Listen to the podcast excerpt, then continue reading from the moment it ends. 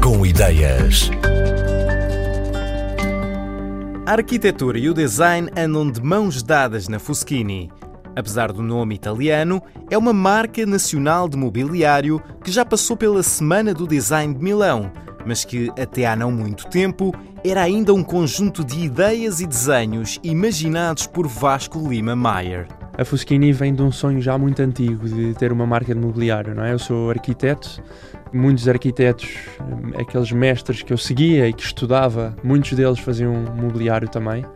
Foi uma paixão que se foi intensificando à medida que fui estudando e de facto fez sentido neste momento criar uma marca de mobiliário, porque eu, entretanto, nos últimos talvez 5 anos tenho vindo a desenhar mobiliário, depois de já ter algumas peças desenhadas. Convidei a Sara Homme de Souza, minha colega, para ser minha sócia neste projeto. O nome vem de uma bisavó chamada Otávia Fuschini, que no fundo é uma veia artística da família. Criámos esta marca agora porque os nossos projetos de arquitetura, da Sara e meus, começam agora a ser concluídos e alguns clientes começam também a pedir mobiliário nosso para mobilar as casas.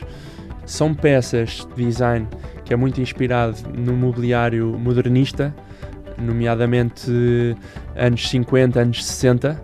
Tem referências em talvez design dinamarquês, uh, design francês, embora se foque num design uh, do norte da Europa, depois também aplica uma técnica que é própria, talvez tradicional portuguesa, a utilização da palhinha, que é muito típico português. Portanto, nós também estudámos o artesanato português, por assim dizer, de forma a criar algo que não fosse desligado de onde vem, não é? Desligado do país. Portanto, nós temos uma cadeira de jantar chamada Cadeira Pedro, é uma cadeira com estas referências de design que, que eu acabei de falar. Temos uma cadeira José, que é uma cadeira para utilizar na sala, uh, mais baixa, mas com a mesma linha da cadeira Pedro. Depois temos uma mesa de centro, uma mesa de café, que tem o uso do azulejo, Portanto, é algo único no mobiliário. Só cá em Portugal é que se faz azulejo, não é? Da forma que nós conhecemos. E aplicado no mobiliário é raro. Em Milão, de facto, essa foi a peça central, foi a peça que as pessoas todas uh, ficavam admiradas, porque em Itália ninguém conhece o azulejo, ou conhece mal. E depois temos um aparador chamado aparador Carlota, que talvez seja a peça onde mais se nota a referência do design dinamarquês, vá. Estas são as peças principais da coleção. E depois temos uma outra peça que é a cadeira Manuel, que é a cadeira eh, de madeira mais leve do mundo. Portanto, foi um projeto que, em parceria com a fábrica, nós decidimos eh, desenvolver. Foi um projeto de investigação muito extenso. Fizemos um estudo bastante grande da atual cadeira mais leve do mundo, antes da nossa. Tinha 1.3 kg e nós conseguimos bater esse recorde fazendo 1.2 kg, juntamente com o Sr. Manuel, da fábrica M. Santos, que é a nossa fábrica e de facto estamos muito orgulhosos desse feito. Todos os nomes são escolhidos por alguma razão. Portanto, a cadeira Manuel foi uma homenagem ao dono da fábrica. A mesa Ana foi uma ideia que a minha mãe teve de colocar os azulejos na mesa, então foi uma, no fundo uma homenagem. E todas as peças têm alguma história por trás que lhes dá o um nome de pessoas.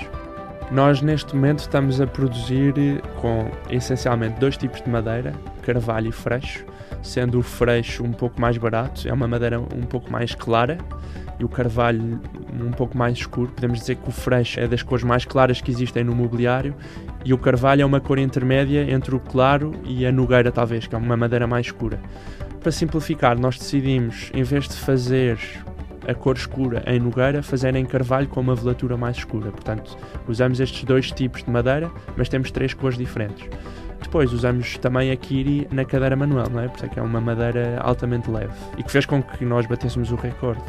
Agora, nós temos tido ultimamente pessoas que nos pedem madeiras à escolha. Por exemplo, lembro-me que recentemente pediram para fazer a cadeira Pedro para um terraço e então foi decidido utilizar a Teca, que é uma madeira do Brasil que é muito resistente às intempéries.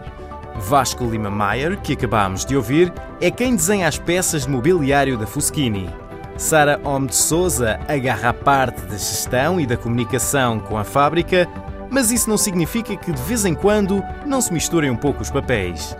A Fuschini tem a ambição de se tornar uma marca de referência no mercado nacional, oferecendo mobiliário com design de autor, de qualidade, com preços acessíveis.